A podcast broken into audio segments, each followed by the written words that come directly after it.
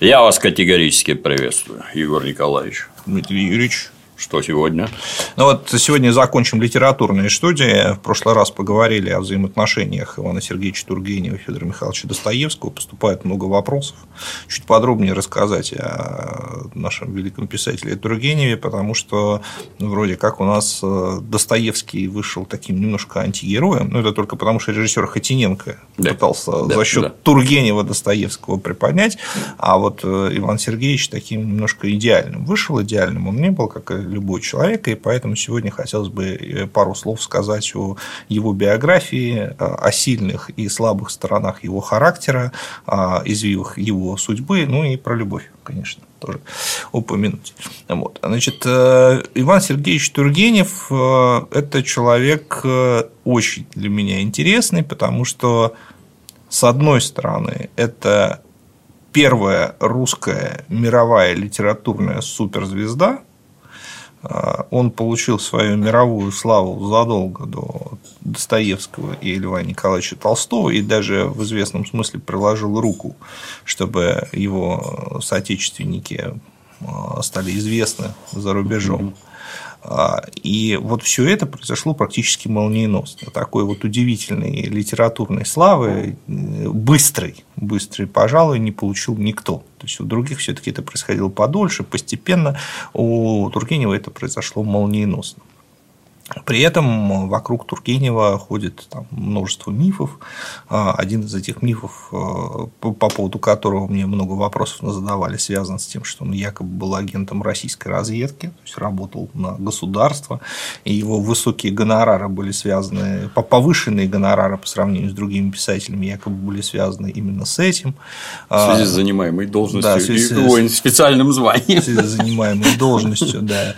Но забегая вперед, сразу скажем, что ничего подобного не было. То есть, э, как не э, привлекательно и не авантюрно выглядит эта трактовка его биографии, но э, Иван Сергеевич все-таки к государству непосредственно никакого отношения не имел. Придумал это, судя по всему, мой тезка Николай Николаевич Яковлев, известный советский историк, который вбросил эту версию, ссылаясь, между прочим, на Юрия Владимировича Андропова. А Юрий, а Юрий Владимирович Андропов якобы это прочитал в секретных архивах. Вот. Но... Неужели архивы времен Тургенева до сих пор секретные? Мне вот интересно. Э, нет, конечно, нет. Э, Все было рассекречено после Октябрьской революции, и мы владеем всем объемом материала, но почему такая легенда сложилась? Она сложилась потому, что действительно, живя за границей, э, в Париже или в Баден-Бадене, Тургенев всегда самым рьяным образом защищал Россию и русскую культуру. Вот. Хотя к государственным порядкам непосредственно он относился критически и очень многое критиковал в общем-то, по-моему, абсолютно нормальная позиция. Да, как да. и сейчас. По политич... Политическая позиция, политическая позиция Тургенева была вполне адекватной. А, и я подчеркну, что Тургенев жил за границей не потому, что, как показал режиссер Хотиненко, он ненавидел проклятую Рашку, решил оттуда бежать, вот, а потому, что так сложилось у него жизнь. Вот, э, очень любил Полину Виардо, о которой мы сегодня поговорим, и стремился находиться рядом с ней, поскольку Полина жила во Франции, она вообще была испанка угу. происхождению, но вышла замуж за француза, очень известного во Франции человека, и директора итальянского театра в Париже Луи Виардо. А, он был на 20 лет ее старше. А Тургенев влюбился в Полину, хотя и с Луи Виардо он тоже был дружен. И он старался находиться рядом со своей любимой женщиной, тем более, что она воспитывала его родную дочь, родную дочь Тургенева, uh-huh. наряду со своими детьми. Ну, правда, не, не, некоторое время, не все. Но в любом случае, дочь Тургенева жила во Франции, и э, поэтому Тургенев тоже жил там. А, хотя и довольно часто приезжал в Россию. Я напомню, что ну, практически все произведения, большая часть произведений Тургенева написаны о России на русском языке, и если там действие происходит и за рубежом, то о русских. То есть Тургенев все-таки был и оставался до самого конца русским писателем. И именно благодаря вот этой вот э, самой энергичной и активной защите русского имени за рубежом э, он и прослыл уже в советское время, а потом и в наше, каким-то агентом российской разведки. Это, так сказать, наше современное представление о мягкой силе, о мягкой силе переброшены туда.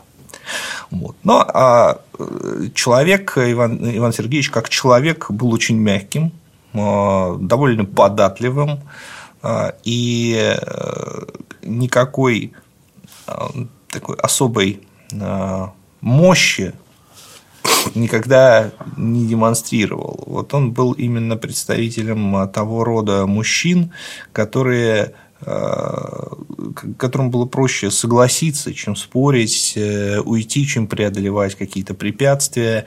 И я думаю, что это, эти черты характера, которые, кстати, отразились и во многих героях Ивана Сергеевича Тургенева, э, они были связаны с его довольно проблемным детством, потому что детство у него было весьма проблемное. Родился Иван Сергеевич в 1818 году. В довольно неблагополучной семье. Значит, его матушка э, Варвара Петровна Лутовинова вышла замуж за э, Сергея Тургенева по любви. Но была одна небольшая и достаточно серьезная проблема. Э, Сергей Тургенев на Варваре Петровне женился не по любви. Да? То есть она была, она была страшно богата, а ее жених был наоборот беден, но был очень красив, кавалергард, такой очаровательный, обаятельный молодой человек, который хотел этим браком поправить свои э, материальные затруднения. Ну и вот брак состоялся, в нем э, родилось трое сыновей. Самый младший был болен, с эпилепсией, он рано умер. Вот, ну а старший брат был другом Ивана Сергеевича, и они хорошо общались в течение времени. Э, достаточно длительного. Вот. Но э, семья, как я уже сказал, была несчастливая, потому что папа постоянно маме изменял, э, это приводило к скандалам, ссорам, и Варвара Петровна, у которой на самом деле в анамнезе тоже было очень тяжелое детство, не было отца, был отчим, который ее не любил, даже избивал, и она воспитывалась в итоге в доме у своего дяди, который тоже особенно ее не, не, не любил. И вот единственное, что ей досталось от родителей и дяди, это огромное наследство средств. Вот. Но явно были какие-то душевные э, раны, которые э, привели к э, созданию очень жестокого деспотичного характера Варвары Петровны. Она была, конечно, откровенной самодуркой, она была деспотичной, жестокой, и это в первую очередь проявилось в ее отношении с крепостными крестьянами. Ну, достаточно сказать, что рассказ Муму это не вымысел, точнее, не полный вымысел Ивана Сергеевича Тургенева. И в образе барыни он написал свою родную маму, которая была женщиной, но сложной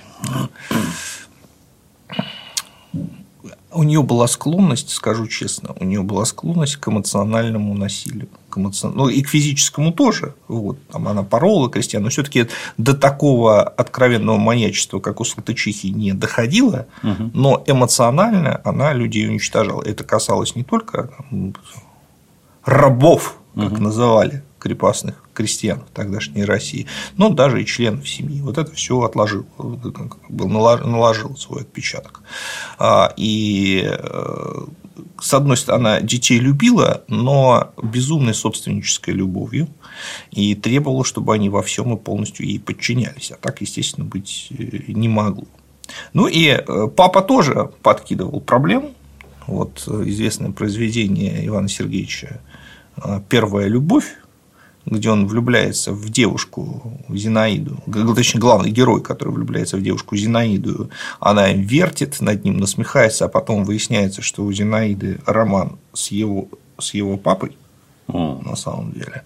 Вот. Это тоже автобиографическая история, потому что прототип Зинаиды – это а, княжна Шаховская, соседка по Спасскому Лутовинова, по а, поместью Тургенева, в которую 15-летний Иван Сергеевич влюбился. Вот такая первая любовь. Она сказать, тоже флиртовала, но надежды не давала, а потом выяснилось, что у княжны роман с не потерявшим в своем обаянии а, Сергеем Тургеневым. Серьезно. Вот. Естественно, что это тоже Ивану Сергеевичу уверенности в себе, мягко говоря, не прибавило и наложило отпечаток на его дальнейшие отношения с женщиной. Ну а мама, она э, свое несчастье в браке отыгрывала на крестьянах, конечно, вот, и на детях. Когда у детей дети подросли, она постоянно стремилась держать их при себе, и вмешивалась в их личную жизнь, потому что старший брат влюбился в немку, немка не нравилась, но, наверное, не потому, что она немка, это был только предлог, а просто не нравилось, что значит, сын там с кем-то там еще связался, и мать уходит из-под влияния. Да, уходит да. из-под влияния, мать порывает со старшим сыном, прерывает со старшим сыном все отношения. Ну и потом, когда у Ивана Сергеевича тоже началось вот это, так сказать, его активное общение с женщинами, матери это тоже все не нравилось, и Полина Виардов в конечном итоге мама ненавидит. Очень важный эпизод жизни Тургенева – это а, пожар на проходе Николая I, случившийся в мае 1838 года. 19-летний Иван Сергеевич плывет э, в Германию, угу. и э, когда происходит эта трагедия, страшное на самом деле, он теряет самообладание. Об этом эпизоде по Петербургу потом разошлось много слухов. Самый неприглядный для Тургенева запустил известный острослов и очень авторитетный человек для общества того времени, поэт князь Петр Андреевич Вяземский, друг Пушкина. Да? Значит, он говорил рассказывал, что в разгар паники, ну, это фактически вот как Титаник, любой да, да. наш зритель может себе представить, открытое море, начинается пожар, смерть кажется неминуемой, и вот в этих условиях Иван Сергеевич действительно потерял э, самообладание, э, и ну, то есть это не на ровном месте были свидетели, да, которые видели, что он себя повел неподобающим образом. Да. Ну, как неподобающим? Давайте разберемся с тем, что было на самом деле, да, и с тем, как да. потом про это рассказывали. То есть главная претензия, главная шутка, главная острота, которой Тургенева потом тыкали много лет, заключалась в том, что он бегал по пароходу и кричал матросам «Спасите, спасите, я у матери один сын». Ну вот. При том, что мы уже с вами упомянули, что он был вовсе не, не один, не один да. Да, вовсе, вовсе не один. А, и да, это удручало Ивана Сергеевича, потому что потом, через много лет, когда эта острота, вот эта шутка по поводу него снова всплыла, он счел необходимым публично объясниться, сказал, что эту шутку на следующий же день придумал князь Вяземский, а, но на самом деле он, он Тургенев написал так а, я не буду говорить, что близость смерти оставила 19-летнего а, мальчика а, безучастным, угу. но такого я не говорил. Вот. Он а, и потом, уже находясь на смертном одре, он надиктовал Полине Виардо на французском языке рассказ «Пожар на море», Угу. Видимо, его очень это волновало, он хотел оставить воспоминания от первого лица. Он там говорит, что он предложил матросу денег за то, чтобы ему дали место в шлюпке.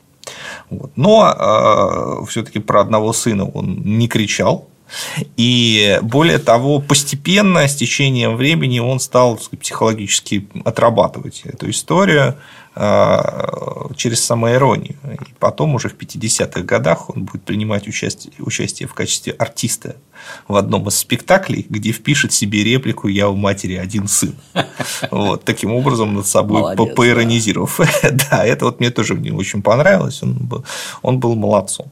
Ну, такой знаменитый эпизод. И про Тургенева говорили о том, что Тургенев, он трусишка. И э, мать ему писала, что это такое. Ну, ты, люди разные, но ты веди себя прилично, так, чтобы про тебя не говорили. Ага. Ну, что произошло? То произошло.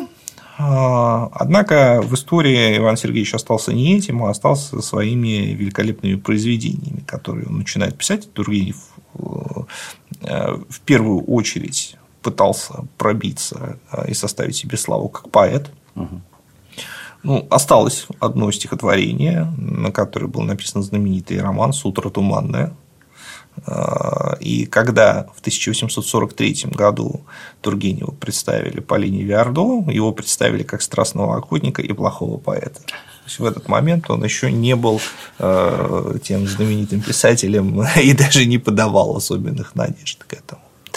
Вот. И э, как раз э, в 40-х годах, в начале 40-х годах он встречает женщину всей своей жизни, Полина Виардо, приезжает на гастроли в Петербург э, со своим мужем. Она только что вышла замуж. Ей Тургенева 25 лет, а ей 22 года. Великолепно одаренная певица, но страшно некрасивая женщина. То есть, вот это поразительно. А, большая часть современников вспоминают о ней как о женщине, а даже отталкивающей внешности. И Илья Ефимович Репин впоследствии говорил, что э, на нее просто невозможно смотреть а, анфас. Да, то есть э, в профиле все хорошо, анфас нельзя.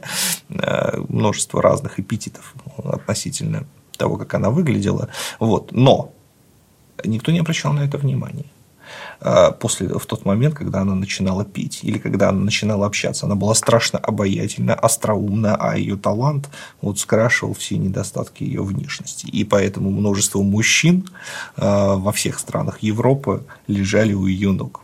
Это поразительно. Ну, исключением не был Иван Сергеевич Тургин. Значит, а Полина Виардо была испанка по происхождению, а, ее девичья фамилия Гарсия.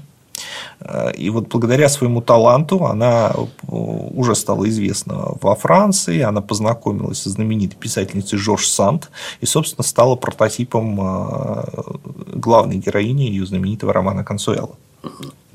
И, собственно, именно Жорж Сант и присоветовала Полине Виардо, Полине Гарсия, выйти замуж за Луи Виардо, который был старше ее на 20 лет, э, директор итальянского театра, то есть человек при должности, с деньгами и с хорошей репутацией. То есть он был не просто чиновник, это был действительно крайне образованный человек, э, хорошо разбиравшийся в искусстве, в литературе, очень интересный, одухотворенный.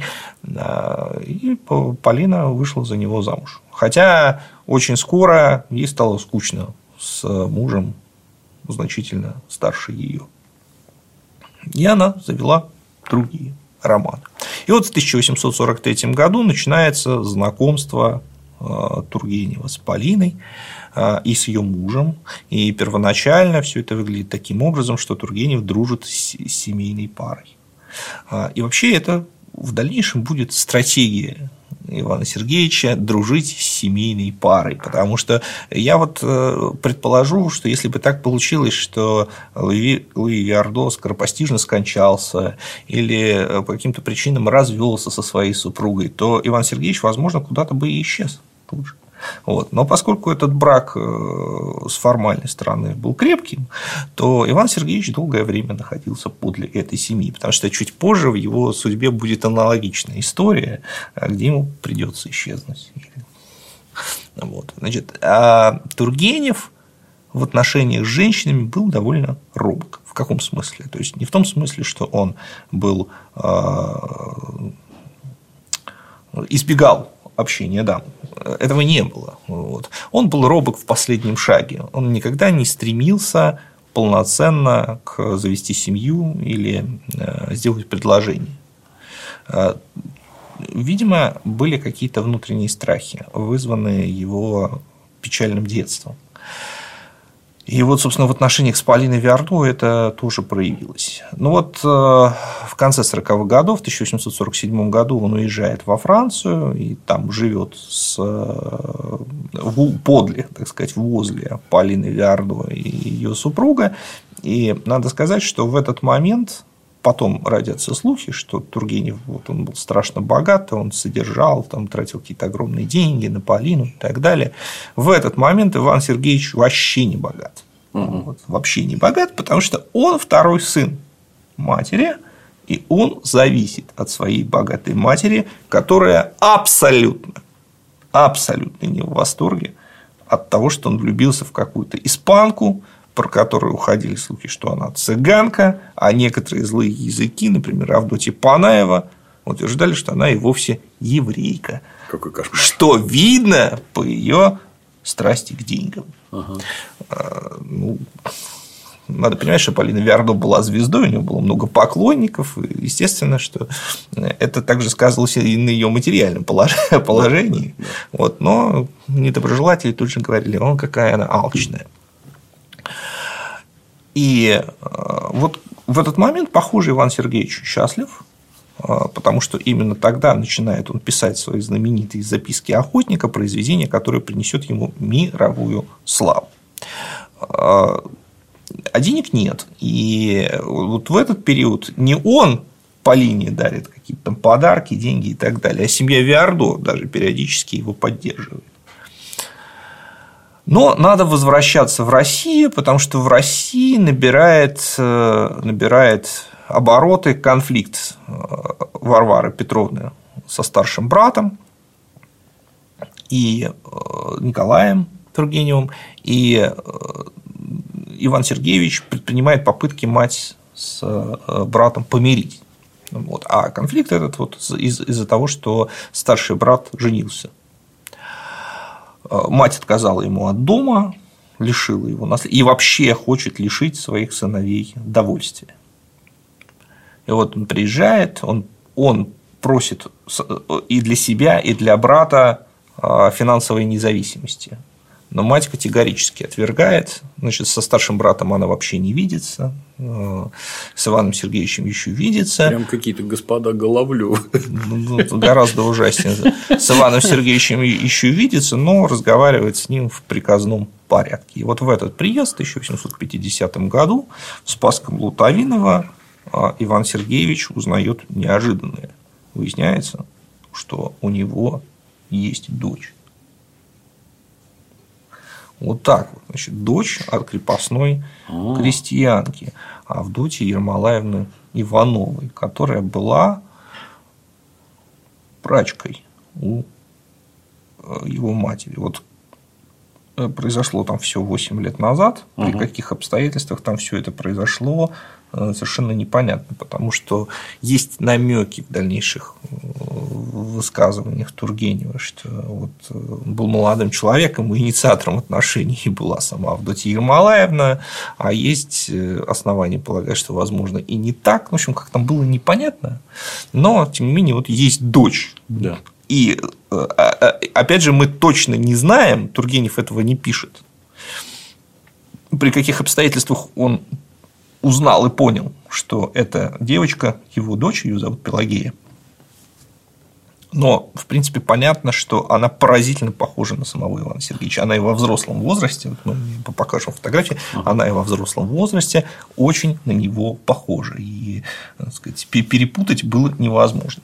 И вот э, в отношении к этой девочке и проявляется абсолютно э, маниакальный характер Варвары Петровны потому что Варвара Петровна знает, что это дочь, ага, ага. что это ее внучка, да. она знает.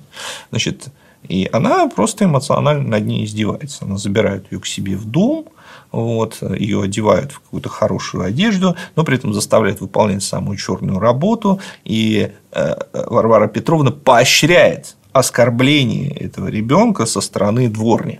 Кошмар. Вот. То есть насмешки, унижение, оскорбление, настоящий эмоциональный террор. И увидев это, Тургенев а, решает забрать девочку себе. Но он не знает, что с ней делать. Потому что если он а, привезет ее в Петербург и появится с ней в обществе, то ну, его, мягко говоря, не поймут. Угу. Потому что общество сословное и э, ребенок от крепостной, ну, это как бы не совсем человек с да. точки зрения дворянина той э, эпохи. Ну, тем то более, есть явление распространенное, более... и всем да. понятно, как в таком случае надо быть. Да, да, да. Нет, ну, были, конечно, аристократы наиболее богатые, которые своим бастардам давали э, хорошее образование и так далее. Вот. Но Тургенев вот это очень боится и он пишет письмо Полине э, Виарду. Э, письмо э, очень интересное, я его зачитаю. Скажу вам, что я нашел здесь, догадайтесь, что? Мою дочку, восьми лет, разительно на меня похожую. Не могу описать вам ощущение, которое вызвал во мне ее вид. Представьте себе, что я даже не припоминаю черт лица ее матери. Говорю это нисколько не преувеличивая – Откуда же такое сходство, в котором должна была бы запечатлеться взаимная любовь? Глядя на это бедное маленькое создание, я почувствовал свои обязанности по отношению к ней, и я их выполню. Она никогда не узнает нищеты. Я устрою ее жизнь как можно лучше. Вы можете себе представить, какое тягостное впечатление произвела на меня эта встреча. Все то, что я передумал, все то, что пришло мне в голову. О, боже мой! Теперь я чувствую, как я обожал бы ребенка, чье лицо напоминало бы мне черты любимой мной матери. Это сходство. От чего это сходство? Какая насмешка? При рождении ей дали русское имя Пелагея, которое обычно переводится как Полина. Она кажется очень смышленая. Я собираюсь отдать ее в монастырь, имеется в виду школу. Мне хотелось бы, чтобы вы дали мне совет. Я буду счастлив ему последовать. Вы моя полярная звезда. Вы знаете, что по ней ориентируются моряки. Она постоянно находится на одном и том же месте и никого не вводит в заблуждение. Дайте мне совет. Все, что исходит от вас, исполнено такой доброты и такой искренности. Следует ли мне взять ее с собой в Петербург? Ее мать, в сущности, не падшая женщина. Это портниха, которая зарабатывает на жизнь работой. Но у нее есть любовники, и бог знает какие. Я ни в коем случае не хочу оставлять ее у матери, которая только и мечтает, как бы от нее отделаться. Прошу вас, советуйте по-дружески прямо и смело. Если бы я мог, то отдал бы вам всю жизнь, чтобы вы месили ее как тесто для тех пирожных. Я верю, что полюблю эту бедную девочку, хотя бы уже потому, что, как мне кажется, вы ею заинтересуетесь. Да благословит вас Бог, вас, самое благородное, самое лучшее существо на свете. Знаете ли вы, что в мире нет ничего столь же хорошего, как вы? Ах, вот такое вот любопытное письмо. Я уже думал а, про мать и не вспомнит, но нет, вспомнил, но в соответствующем ключе. В соответствующем ключе, да, вот здесь поразительно что, что мы никогда не узнаем, как вся эта история выглядела глазами Авдотьи Ермолаевны. Да. Вот. Это не, не нужно забывать при всем уважении к таланту Ивана Сергеевича, что он помещик, крепостник, и, скорее всего, его отношение было соответствующим. И дальше он отмечает, что он так и, подчеркиваю слово, не решился зайти к матери Пелагии. Не решился. Вот. И вот он ее забирает к себе, а Полина Виардо предлагает ему ну, довольно благородно угу. забрать ее во Францию потому что в России на нее будут смотреть курса, да, а во Франции да. этого никто не знает, и семья Виардо возьмет ее к себе как свою воспитанницу. Что и произошло, и в течение многих лет а, Полина жила, ну, точнее, в течение всей жизни Полина жила во Франции, ее на французский манер стали именовать Полинет, а потом и просто Полина. А, и в конечном итоге Э, она во Франции вышла замуж и родила людей, уже практически не говоря, не зная ни слова по-русски. И несколько лет она действительно произошла, э, несколько лет она действительно жила в семействе Виардо, как воспитанница вместе с детьми самих Виардо, э, хотя отношения сложились в итоге не очень хорошо. Вот. Это было связано еще с тем, что Иван Сергеевич оказался заперт в России. Он был арестован, в прошлый раз мы об этом немного говорили, он был арестован за написание некролога э, Гоголю. Он наслушался цензурного ограничения, написал некролог э, Николаю Васильевичу Гоголю, был заключен в тюрьму, где просидел месяц, а потом освобожден, но сослан угу. в Спасское Лутовиново под домашний арест. Ну и, соответственно, выезд за границу. Да, и ну, полтора года он находился в ссылке, а потом его освободили, но выезд за границу был запрещен еще три года. Угу. Поэтому с дочерью он не виделся и состоял только и исключительно в переписке. Все это время а, Полинет жила и воспитывалась у Полины Виардо, ее мужа, но вот э, отношения не сложились на самом деле, потому что Полина Виардо не смогла стать для девочки матерью. И явно там... И это растянется на всю жизнь на самом деле это растянется на всю жизнь, э, была какая-то ревность и недовольство, и затаенная обида. А, то есть и ребенок тоже был уже со, скалич... со скалечной психикой. Несчастный ребенок, господи, это ж надо в такое. Да, вот 1859 э, год, это уже потом, это уже Тургенев уже выезжает, все. Значит, э, вот что он пишет дочери. Моя дорогая дочь уже, как нетрудно догадаться, подросла, это уже девушка. Моя дорогая девочка, я должен сказать тебе откровенно, что был не очень доволен тобой во время последнего моего пребывания во Франции. Я открыл в тебе несколько серьезных недостатков, которые не проявлялись столь сильно год тому назад. Ты обидчива, тщеславна, упряма и скрытна. Ты не любишь, чтобы тебе говорили правду, и легко отворачиваешься от тех людей, кого должна была бы особенно любить, так как только эти люди, э, как только эти люди перестают тебя баловать ты ревнива. С того момента, как ты заметила, что я занимаюсь не одной тобой, я больше тебя не видел. Ты исчезла. Ты недоверчива. Ты любишь общаться только с людьми, которых считаешь ниже себя. Твое самолюбие становится похожим на дикость, если так будет продолжаться, твой ум, не общаясь с другими более высокими умами, не разовьется. Ты обидчива даже по отношению ко мне, никогда не сделавшему ничего такого, что могло бы тебя обидеть. Считаешь ли ты, что ты поступаешь как хорошая дочь, когда ты ни разу не написала мне в течение двух месяцев с тех пор, как мы расстались? Дорогая моя девочка, я хочу любить тебя еще больше, чем уже люблю. Только от тебя зависит устранить препятствия, которые этому мешают. Поразмысли о том, что я тебе сказал, и ты увидишь, что это нетрудно. Целую тебя еще раз, твой любящий отец о ком речь? Да? Я занимаюсь не одной тобой. О ком речь? Конечно, речь о Полине Виардо, потому что когда Тургенев приезжал во Францию, он занимался Полиной. Ну и, кстати, э, э, ее дочерьми тоже, потому что он их очень любил, и сохранилась переписка э, Ивана Сергеевича с дочерьми Полины Виардо, особенно с Клади, как ее называли в семье Диди, она тоже Тургенева очень любила, сложились прекрасные отношения. И, возможно, вот Полина, Полинет, да, она чувствовала себя в этих а, условиях лишней. А, и, безусловно, она никогда не забывала, мы точно не знаем, возможно, Полина Виардо тоже временами давала ей понять, что она тут не совсем своя. Поэтому в семье Виардо она прожила до 1954 года, потом ее отдали в пансион, который она закончила. То есть внешне все выглядело очень хорошо. И когда э, мать Ивана Сергеевича умерла, вот тогда он действительно уже стал богат. Хотя отношения были очень проблемные и деструктивные, потому что, умирая, мать дала распоряжение своему управляющему продать все имущество за бесценок. Господи. Вот управляющий оказался умным и совестливым человеком и этого не сделал. А мог бы. Да. А мог бы, да. И когда Тургенев приехал и так сказать, последнюю волю прочитал, он по линии Виарно пишет, что с тяжелым сердцем пишу вам об этом, моя дорогая Полина.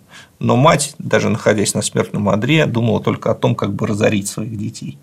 То есть она им мстила за то, что в целом они ее ослушались. Ну и, наверное, за все подвиги папы, которые угу, угу. понятно, что и в конце концов э, э, Тургенев получил свое наследство, они разделили его с братом, очень благородно. И вот после этого Иван Сергеевич стал обеспеченным человеком. Вот он стал не страшным богатым, как иногда рисуют, а обеспеченным человеком. Он мог жить безбедно, безусловно, но это все-таки был там не какой-то э, супер олигарх, да, а супер богач, который мог, э, не знаю, там, скупать острова в Тихом океане. И этим объясняется как раз э, то, что он, например, требовал своих гонораров ну, он же получал гонорары достаточно угу. высокие за литературное творчество, и очень исправно их требовал с э, редакции, в том числе с редакции журнала «Эпоха», э, братьев Достоевских, о котором мы говорили в прошлый раз. Э, не случайно, потому что деньги Ивану Сергеевичу тоже были нужны, и в частности, когда он будет устраивать брак Полинетты, то они нужны ему будут очень. Но, тем не менее, вот он становится обеспеченным человеком. И, конечно, в материальном финансовом смысле жизнь его дочери была абсолютно хорошей, да, абсолютно а, безмятежной. Но от, от, от, отнюдь не в психологическом смысле. Значит, ну вот зачитаю еще а, одно признание, точнее несколько признаний относительно отношений с дочерью. Между моей дочерью и мною мало общего. Она не любит ни музыки, ни поэзии, ни природы, ни собак, а я только это и люблю. Но, а, тем не менее, какой-то пропасти между ними все-таки не было. Тургенев тянулся к дочери, ему очень хотелось устроить ее жизнь, а, и внешне вроде бы все получалось, потому что он а, устраивает ее брак с респектабельным человеком, а, владельцем стекольной фабрики, предпринимателем Гастоном Брюер. Вот, и, и пишет, что зять отличный малый, все хорошо, прекрасно, это был, была пышная свадьба, Иван Сергеевич доволен. В скором времени пошли внуки, было двое внуков, э, Жанна, девочка, и Жорж, мальчик. Вот. Но э, все это великолепие и благополучие буквально в одночасье разрушилось. О чем попозже скажу. А сейчас пару слов про отношения с э, Полиной Виардо. Вообще, вот, если почитать там учебники э, литературы, везде говорится, что Полина Виардо была музой, и это справедливо. Но вот какого рода были эти отношения, вообще совершенно непонятно. То есть, сколько там, было ли там что-то плотское, вот я с уверенностью не скажу. Вполне возможно, что это было многолетнее обожание на расстоянии. По-моему, только так оно может остаться многолетним обожанием на расстоянии, когда ну, да. Может быть, может быть. Потому что конечно, очень много слухов ходили. И, собственно, Тургенев не скрывал, что вот это он как рыцарь такой да, прекрасный да. дам, что да. вот это его прекрасная дам и так далее. Но, во-первых, Тургенев был приличным человеком, он никогда бы не стал компрометировать э, женщину. И э, невозможно представить себе, как Иван Сергеевич, там, развалясь в какой-нибудь гостиной в Петербурге или в Париже, допустим, Льву Николаевичу Толстому или там Густаву Флаберу, говорит, а вот я, значит, с Полиной Виардот зажигаю, зажигаю Да, да. А, такого, точно не было. То есть в письмах он всегда они отзываются в превосходных тонах, к идеальной женщине, она вот добрая, он всегда спрашивает ее совета, ему с ней хорошо, и, судя по всему, и с ним, хорошо, но вот э, сказать, ни о чем плотском мы не знаем. И хотя, да, ходили сплетни, что значит и Поль, это младший сын в семействе Поль – это сын Ивана Сергеевича Тургенева, uh-huh, uh-huh. Вот, знаменитый скрипач, кстати, в будущем. Но это все мягко говоря, домысла. Тем более, что э, Полина Виардо совершенно точно имела плотские отношения с другими известными людьми, за ней многие ухаживали. Э, художник Шефер, композитор Гуно, это тоже были ее мужчины. И э, Тургенев, зная об этом, страдал. В 50-е годы у него он болел, у него была, наверное, можно об этом сказать, была болезнь желчного пузыря серьезная, он очень плохо себя чувствовал, и как раз в этот момент начинается очередной роман Полины, он от этого очень страдает, и это не укрылось от современников, и Толстой Лев Николаевич даже написал, он жалок, я даже никогда не мог подумать, что Тургенев может так любить. А сам Тургенев пишет Некрасову, что вот я приехал в Париж и значит, опять ввязался, вот, опять сделал то, э, что вы, э, от чего вы меня отговаривали. И думаю, что хватит мне жить на краю чужого гнезда, своего гнезда нет, да и не надо. Вот такие вот отчаяния, такое вот отчаяние иногда его охватывало. Я и... думаю, он этим, этим наслаждался, он страдал. Да, вполне возможно, я с вами соглашусь, Дмитрий Юрьевич. Почему? Потому что а, у э, Тургенев он отрывался от этих отношений и пытался на самом деле а, завести другие, завязать другие отношения, Э, потому что, ну, вроде как общество на него давило, и, наверное, в какие-то минуты он думал, что действительно надо все это бросить, здесь никакого счастья не будет, семьи не будет, и надо найти другую женщину, сделать ей предложение и жить уже другой семьей. И у него встречается очень противоречивые фразы, противоречивые высказывания. Иногда он писал, что я бы все отдал за то, чтобы какая-нибудь женщина думала о том, приду ли я вовремя к обеду или нет. Ну, в общем-то, шансы были. И, э, и наиболее известная его пассия, да, женщина, с которой могло получиться, это была сестра Льва Николаевича Толстого, Мария Николаевна. Но посмотрите, какая похожая ситуация. Мария Николаевна замужем за человеком старше ее, дальним родственником Валерьяном Толстым, человеком некрасивым, пожилым и к тому же имеющим фактически крепостную гарем. Ага. Вот. Э, человеком развратным. И Мария Николаевна явно тяготилась этим браком, этими отношениями, и это было заметно. И вот Иван Сергеевич появляется в этом кругу. Снова дружба с парой, снова отношения с мужем и с женой, она с мужем гуляет и переписывается, и с женой гуляет и переписывается, и возникает симпатия взаимная у него и у Марии, симпатия носит платонический характер, а, видимо, есть и некий флирт, потому что Лев Николаевич Толстой записал в дневнике Тургенев ведет себя с Машей скверно. Видимо, какой-то какой там флирт, что-то такое было. Но опять же, ничего плотского, скорее всего, не было. Что происходит дальше? Мария Николаевна в конечном итоге устраивает скандал. Она уходит от мужа, и не просто уходит, они не просто разъехались, она с ним развелась. Она с ним развелась, э, вопреки его желанию, фактически, так сказать, бросив на него тень, ну и на себя тоже. По, по тем временам это было очень тяжелое испытание для обоих супругов. Иван Сергеевич, когда об этом узнал, он забирался в Европу и уехал.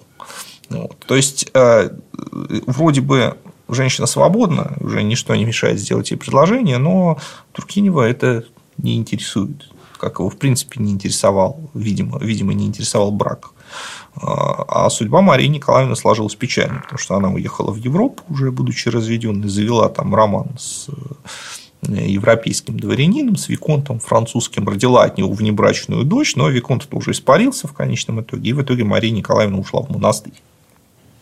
Иногда этот уход в монастырь приписывают э, отношениям с Тургеневым. Это не так на угу. самом деле. И Мария Николаевна ушла не к Тургеневу от э, своего мужа. Она ушла просто от мужа, потому что она его не любила, не хотела и не собиралась длить эти бессмысленные и тяжелые отношения.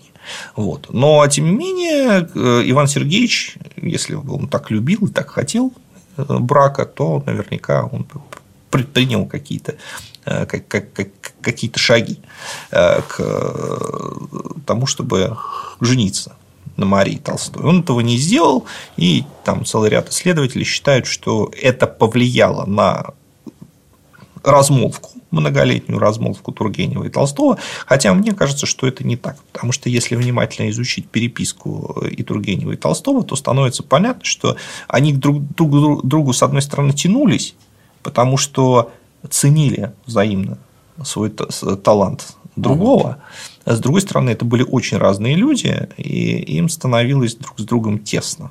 А, у них были очень разные взгляды на жизнь и постоянно искрило между ними. И, э, как я говорил уже в прошлый раз, э, во время обеда у Афанасия Фета, они приехали к нему в гости, Лев Николаевич Толстой допустил, на мой взгляд, некоторую бестактность. Потому что Иван Сергеевич Тургенев стал рассказывать про Полинетту. Это была для него больная тема. И он, как отец, стал рассказывать, что вот моя дочь э, шьет для бедняков шьет для бедняков, вот, и это э, развивает в ней сочувствие, хорошие свойства души. Вот. А Лев Николаевич высказался в том смысле, что это какое-то лицемерие гнусное. Uh-huh. Вот. Ну, это вызвало, значит, привело к скандалу, в результате которого они разъехались. Потом Лев Николаевич вызвал Ивана Сергеевича на дуэль.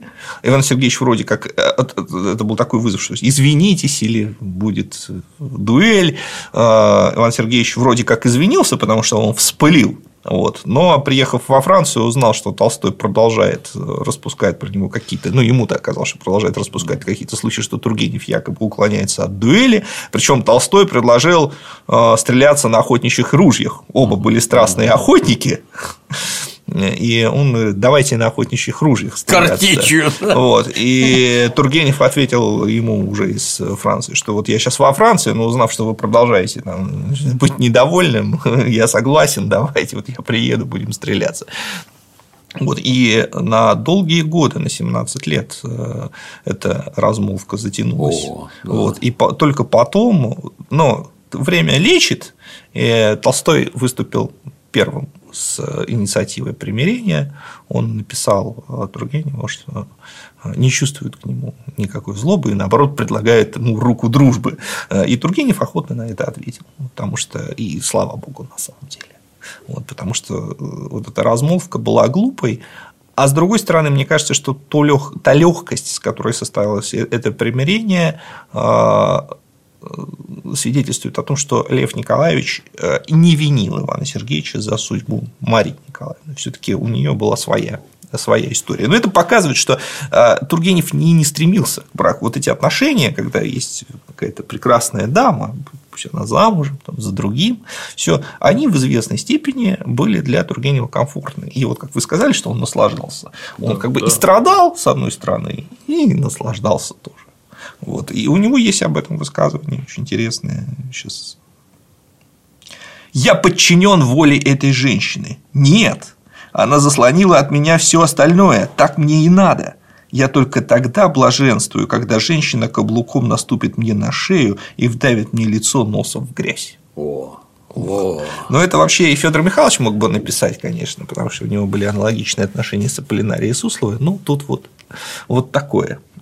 Но, правда, это э, один исторический период. Я думаю, что там в 70-х или 80-х годах э, Тургенев так уже и не написал. Некоторое время Тургенев жил в Германии, в Бадене, рядом с семейством Виардо, которое вынуждено было эмигрировать из Франции из-за того, что Луи, Луи Виардо был республиканцем и противником режима Наполеона III. Потом возвращаются в Париж, живут в Париже, в Бужевале. Э, и э,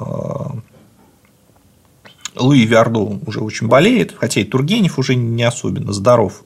А, и вот в последние годы, конец 70-х, начало 80-х годов, самые тесные и трогательные отношения с Полиной Виардо, потому что это отношения уже двух старых друзей и близких людей. Вот, и совершенно явно и Полина ухаживает за Тургеневым, ей интересно, что в его жизни происходит. И Тургеневу интересно, что происходит в жизни Полины. Интересно, э, любопытно, что а, как я уже сказал, в жизни Виардо было много мужчин, но ни один из них не занял такого положения рядом с ней, которое занял Тургенев. Все-таки, когда людям уже много лет, вот понятно, что они могут выбирать, с кем общаться, и речь идет уже не о страсти, Речь идет именно о душевном, душевной теплоте и комфорте. Полине Виардо совершенно явно с Иваном Сергеевичем Тургеневым было хорошо и интересно. У них было очень много общих тем. Вот на чем они сошлись. И Полина, и Иван Сергеевич, они любили искусство, любили культуру, и их письма полны обсуждений разных э, книг, э, театральных постановок и так далее. То есть, а переписка сохранилась, вот, да? Но частично, потому что что-то Полина Виардо уничтожила, конечно. Вот, что-то, что ее компрометировало, возможно, она подчистила. подчистила.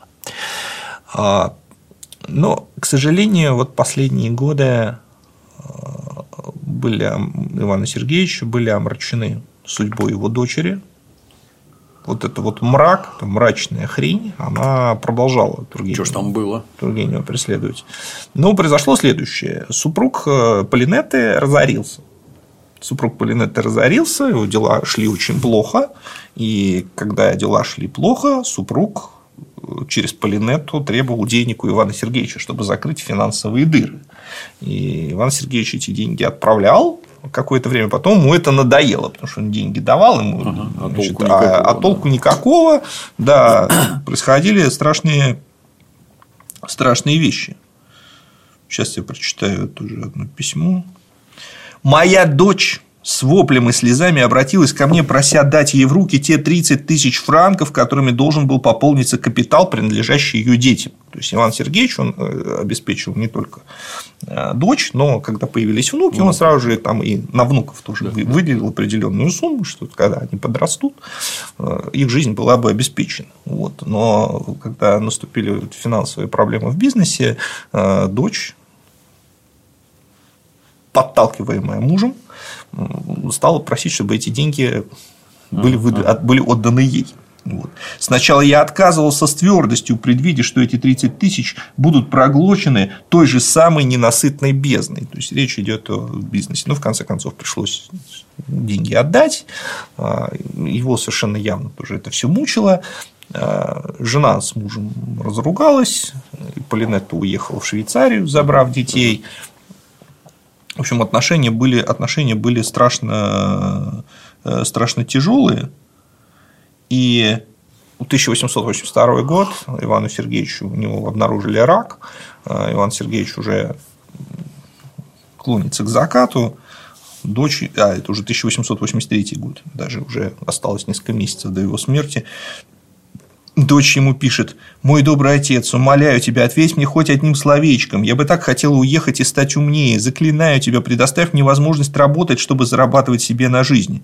Ты столько делал для меня до сих пор, что не можешь меня покинуть так внезапно. Мой отец, мой добрый отец, будь добр и прости меня еще раз. Я напишу госпоже Виардо, чтобы объяснить ей мои намерения и попросить у нее извинения за то, что я могла сказать. Я такая ожесточенная, такая несчастная, и моя жизнь теперь так ужасна, что я не знаю, на кого наброситься. Ну, вот мы толком не знаем, что там было. Ну, явно ага. была какая-то переписка отдельно между Полинеттой и Полиной Виардо, в которой Полинетта, наверное, Полину в чем-то обвиняла.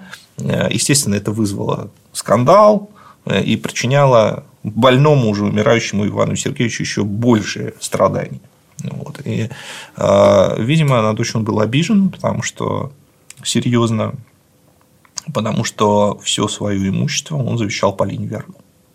Вот. То есть э, дочери он в течение жизни выделял очень крупные суммы, uh и она э, ни в чем не нуждалась в течение жизни. Но вот э, завещание свое он составил в пользу Полины Виарду. И когда это стало известно, муж Полинеты решил оспорить завещание. Был судебный процесс, который подтвердил права Полины Виардо. Но сам этот факт тоже говорит о том, что все было крайне неблагополучно. Надо же, как судебная система в те времена-то работала. Да, Здраво. да, поразительно, но и э, подросла Жанна, старшая дочь, старшая внучка Тургенева, она ухаживала за матерью и зарабатывала на жизнь всем. Вот. Ну, поразительно, что ни у Жанны, ни у Жоржа не было детей, и род Тургеневых прервался. Вот такая вот несчастливая история. От Ивана Сергеевича остались э, в первую очередь его произведения, а потомков нет. Печально. Вот, вот, да, вот такая вот крайне печальная история. Э, то есть, с одной стороны, великий писатель, великий просветитель, человек, который очень много сделал для пропаганды России э, за рубежом. Но я напомню, что первые переводы великих русских писателей Гоголя, Толстого, Островского. Все это было сделано Иваном Сергеевичем, поскольку он сам стеснялся и, может быть, не настолько хорошо владел именно литературным французским языком, то переводы редактировал Луи Виарду и подписывался своим именем, но все это было сделано по инициативе Ивана Сергеевича. Конечно, он был замечательным культуртрегером и, как его называли, послом русской культуры э, в Европе. Но вот личная жизнь была очень тяжелой, трагичной, драматичной и местами весьма мрачной. О, а как жизнь-то причудливо заплетается, с ума сойти. Книжки писать да, надо. Да. Егор Николаевич, не теряйся. Пора уже. А вот у меня была идея создать сериал э, такой, э, не знаю, литературный или, может быть, видеосериал. Дело в том, что все э, наши национальные гении, литера... гении нашей национальной литературы XIX века, они все были современниками, их жизни разворачивались параллельно, и они друг с другом взаимодействовали, ссорились, ругались, дружили, звучит, конкурировали. Звучит как-то диковато в гостях у Фета. Как-то странно.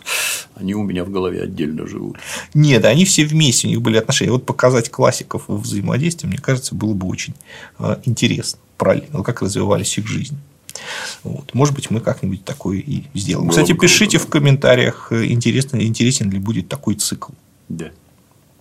Спасибо, Игорь Николаевич. Спасибо, продолжений всяких разных. Да. Спасибо. На сегодня все.